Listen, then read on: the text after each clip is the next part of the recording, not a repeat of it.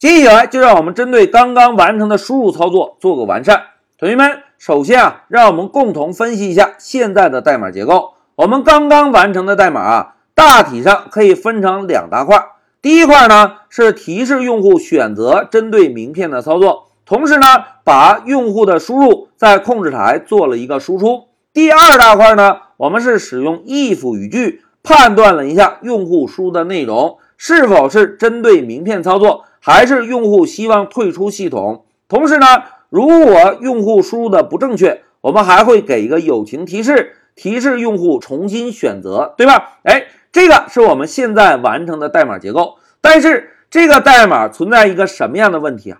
哎，非常好，大家都非常敏锐。老师，老师，Python 的程序在执行时是从上向下执行的。当 if 语句执行完成之后，整个程序就终止了，而没有机会再让用户再次选择针对名片的操作，对吧？来，让我们运行一下程序，验证一下。走，同学们看。现在，如果老师啊在控制台输入一个错误的功能选项，譬如九，然后回车，哎，回车之后提示我们输入不正确，请重新选择。但是怎么样？if 语句执行完成，整个程序终止，程序终止，我们还能够再次选择吗？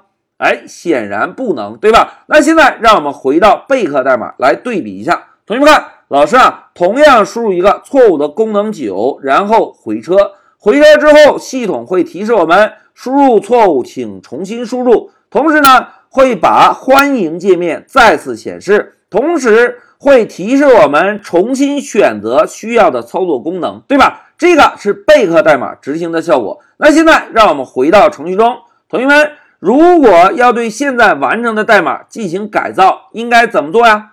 哎，非常好。我们可以增加一个循环，当用户每一次针对名片的操作执行完成之后，我们让代码重新回到第二行，再次提示用户选择针对名片需要执行的操作。只有当用户主动的选择了零，表示真的要退出系统，我们呢再使用 break 语句退出循环，是不是就可以了？哎，经过我们共同的分析啊，就明确了应该把。现在完成的代码通通放在一个循环体内部，只有当用户主动输入了零，我们再通过 break 退出这个循环，对吧？那现在老师啊就把光标放在第二行，同学们要使用循环，我们应该用哪一个循环呢？哎，大家都在思考。那现在让我们共同回顾一下，同学们，我们现在学习过两种循环，对吧？其中 for 循环主要是用来便利集合的，哎。从头到尾依次便利集合中每个元素，而我们现在需要做的是什么？是不是不停的循环，不停的循环，一直到用户主动选择零，我们再退出循环？那显然啊，for 循环不能满足我们的需求。那可以怎么做呢？我们啊就可以使用之前学习的 while 循环。同时，while 循环是不是当某一个条件满足时，就不停的重复循环体的代码？那这个条件如何指定呢？哎，老师给大家分享一下哦。同学们注意，之前我们一直使用计数器的方式来使用 while 循环，对吧？那在这一小节中，老师就跟大家分享一下，我们在指定 while 循环的时候，直接指定一个 true，也就是真，永远为真，是不是意味着这个循环体内部的代码会不停的执行？那什么时候退出呢？哎，我们啊可以判断，只有当用户输入零的时候。我们再来主动退出循环。那现在同学们看，老师啊在第二行增加了一个 while true 这个循环条件，对吧？然后把第四行代码一直到第十九行代码选中，然后呢摁一下 Tab 键，哎，Tab 键摁一下，是不是所有的代码都统一增加了缩进，对吧？现在让我们先运行一下程序，看看增加了 while 循环之后程序的运行效果。来，走，同学们看。请选择希望执行的操作。我们先输入一个错误的九回车，哎，提示我们输入不正确，请重新选择。如果我们输入一个八再回车呢？哎，输入同样不正确，请重新选择。如果我们输入一个一，表示要针对名片操作呢？回车。大家看，您选择的操作是一，哎，同时会提示我们再次选择针对名片的操作，对吧？那同学们什么时候应该退出这个循环？哎，只有当用户主动选择零的时候才退出循环，对吧？那现在同学们看，当用户选择零的时候，我们代码并没有做处理，是不是就意味着循环仍然无法退出？会再次提示我们选择对应的操作。那要退出循环应该怎么做呀？哎，老师啊，先把程序终止，然后把光标放在判断是否为零这里，摁一下回车。既然要退出系统，我们呢就先使用 print 函数做一个输出。老师写一下，欢迎再次使用，然后呢加一对括号，名片管理系统。好，输出做完之后，我们呢就可以使用 break。主动退出一下循环，来，再让我们运行一下程序，走，哎，程序启动了。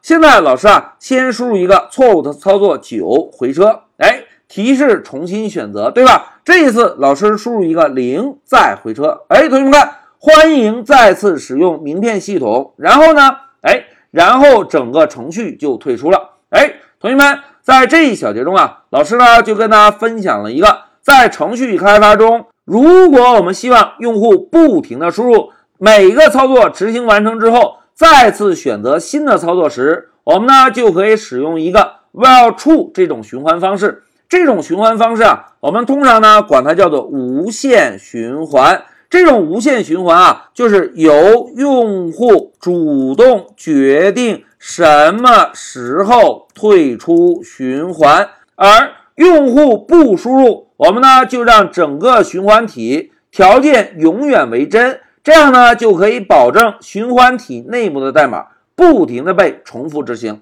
好，讲到这里，老师啊，再针对我们之前一个小节介绍的 pass 这个关键字，给大家做一个补充。同学们看，在这一小节中，我们是不是针对用户输入了个零做了个处理，对吧？那既然我们在 l if 下方已经增加了对应的代码。那之前使用的 pass 占位符还有用吗？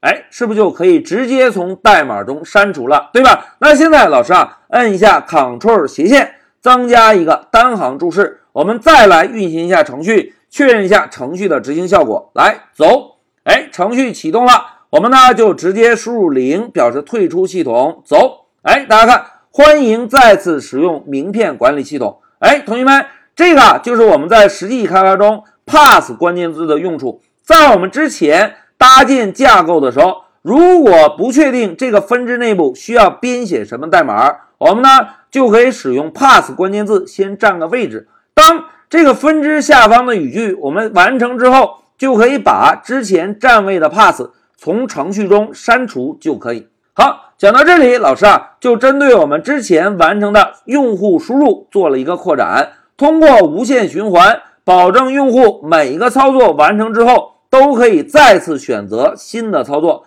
只有当用户主动输入零，明确表示要退出系统时，我们再通过 break 关键字退出这个无限循环。好，讲到这里，老师就暂停一下视频。